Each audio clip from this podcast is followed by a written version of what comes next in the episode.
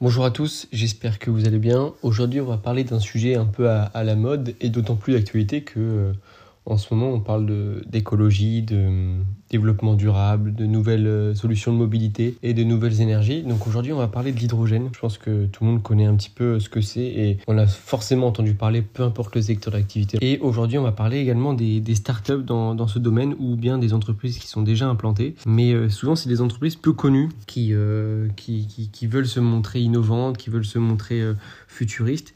Donc, on va voir aujourd'hui un peu s'il y a un intérêt d'investir dans l'hydrogène, s'il y a un intérêt après de, d'investir dans les startups de l'hydrogène, et puis aussi voir si en fonction de dans l'environnement dans lequel on est en ce moment, si c'est intéressant de se placer là-dessus ou pas. Voilà, donc il y a trois sujets un petit peu qu'on va aborder aujourd'hui.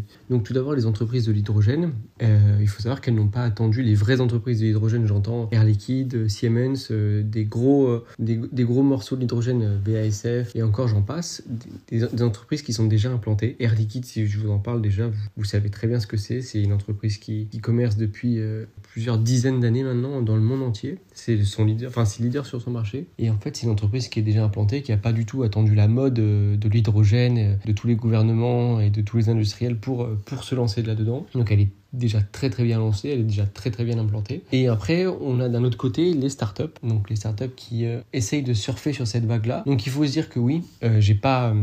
Donc en fait, c'est un pote qui m'a proposé de, parler de ce sujet-là. J'avoue que j'ai regardé deux trois startups qui m'ont été proposées, mais euh, j'ai pas regardé en détail tout ce qui était financier, etc. Parce qu'en fait, finalement, les startups, on n'a pas trop de visibilité. Donc en fait, on investit surtout sur, sur l'avenir, sur le futur. Et pourquoi je voulais corréler ça avec l'actualité d'aujourd'hui, c'est qu'aujourd'hui, comme vous le savez, les taux d'intérêt sont super élevés et il est super dur d'investir et de trouver des capitaux. On a beaucoup moins d'investisseurs en ce moment qui veulent investir sur des, sur des startups à risque. Il faut savoir que même si c'est sur l'hydrogène, même si c'est sur, quelque chose d'avenir, les investisseurs seront quand même assez frileux d'investir sur des startups à l'hydrogène, sachant que on a déjà des leaders sur le marché qui rapportent. Donc le rapport bénéfice-risque n'est pas forcément présent sur ces startups-là. Après, il faut savoir que si vous investissez sur ces startups, vous avez un effet de levier super important. C'est-à-dire que si elles, elles éclatent, euh, vous allez gagner euh, énormément. Comme on l'a vu sur plusieurs startups, lorsqu'elles fonctionnent, lorsqu'elles trouvent leur marché, ça, marche, euh, ça marche tout de suite. Maintenant, on a aussi beaucoup de startups qui, lorsqu'elles lancent un projet qui fonctionne, et on a des entreprises comme par exemple Air Liquide peut faire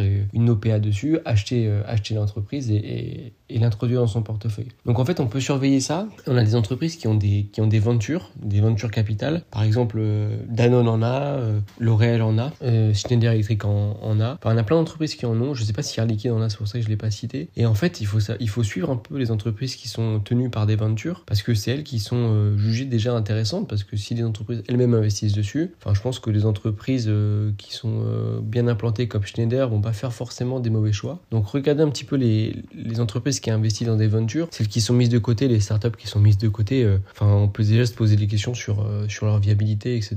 Voilà, donc euh, moi je trouve que c'est pas forcément super sécure d'investir sur des startups maintenant, d'autant plus dans l'hydrogène, sachant qu'on a déjà des acteurs ultra bien implantés. Donc voilà, donc oui, les entreprises, alors, attendez, je vais vous donner les noms, hein. Nel Hydrogène, Hydrogenix, McPhee Energy, ITM Power, Siemens, qui est plus connu, Orano, sont des entreprises quand même qui, enfin, moi je connais pas, je connais pas de nom euh, à part Siemens, je connais pas euh, ces entreprises-là. Moi je me, je me tenterai pas du tout dessus, puisque surtout en ce moment on a besoin d'entreprises qui qui soient qui soient solides, euh, qui vont profiter également même des politiques protectionnistes, qui vont devoir être à toute épreuve des taux d'intérêt, des politiques qui vont recevoir également des, dépenses publiques ultra importantes, des investissements publics ultra importants.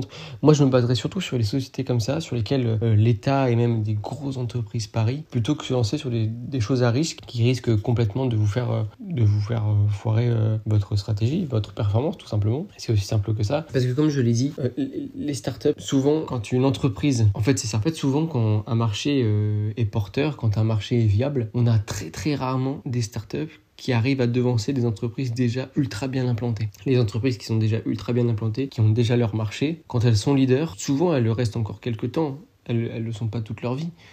Mais en fait, les entreprises qui arrivent à être leaders, c'est qu'elles arrivent à anticiper les demandes du marché. Elles arrivent à visualiser ce que, la, ce que le marché va demander par la suite. C'est-à-dire qu'ils arrivent à cibler leur investissement. Comme par exemple les grands constructeurs automobiles, on a dit que ça allait être la fin avec Tesla. Et finalement, ils sont complètement en train de se renouveler. Et finalement, ils ont tellement, euh, ils ont tellement ce, cette expérience, ce savoir-faire qui est tellement solide. Aujourd'hui, on a, on a Mercedes, on a, on a Renault, on a Peugeot, on a plein d'entreprises qui arrivent à se renouveler dans, dans l'électrique. Et finalement, eh ben, on ne laisse pas faire euh, aussi facilement Tesla sur, euh, sur le marché électrique qu'on qu veuille ou non finalement. Est-ce que c'est vraiment intéressant d'investir sur les startups? Je ne suis pas sûr, sachant qu'on a des acteurs, euh, encore une fois, qui sont ultra solides, qui, qui sont investis. qui sont investis et qui investissent, qui investissent déjà dessus. Donc j'espère en tout cas que ce petit épisode vous a plu. N'hésitez pas à me donner également en, DM vos idées. N'hésitez pas à mettre les 5 étoiles, à vous abonner pour être courant des, au courant des prochains podcasts. Donc voilà un par jour pendant 30 jours, euh, on continue. En tout cas, j'espère que celui-ci vous a plu. Puis moi, je vous dis à plus pour, euh, pour le prochain.